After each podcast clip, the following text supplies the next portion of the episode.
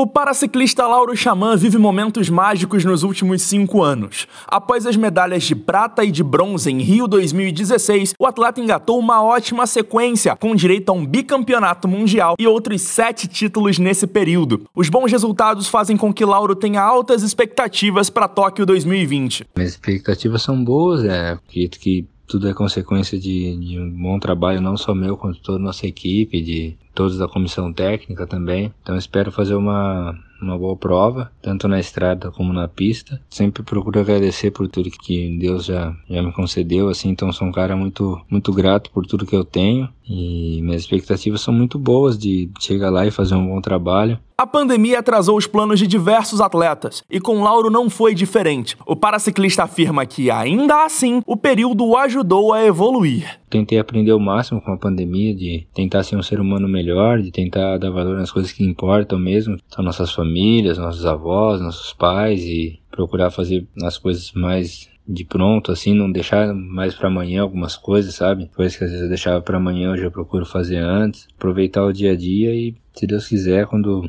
tudo isso acabar, a gente vai tentar levar como experiência e logo logo vai estar tá acabando essa questão da pandemia e todos nós vamos poder voltar a ser, ser ser humanos melhores, né? Acredito que todo mundo aprendeu um pouco. Se Deus quiser, logo, logo o mundo vai estar tá melhor. Lauro, deixa o seu recado para os nossos ouvintes. Olá, galera da Antena 1. É... Tô muito feliz em poder estar tá indo para minha participação na segunda Paralimpíada, né? Acredito que foram muito bons esses anos aí depois da, da Paralimpíada do Rio, é, mas acredito que tem que trabalhar muito ainda e continuar treinando o máximo possível para poder chegar o melhor preparado e quem sabe conquistar alguma medalha para o Brasil.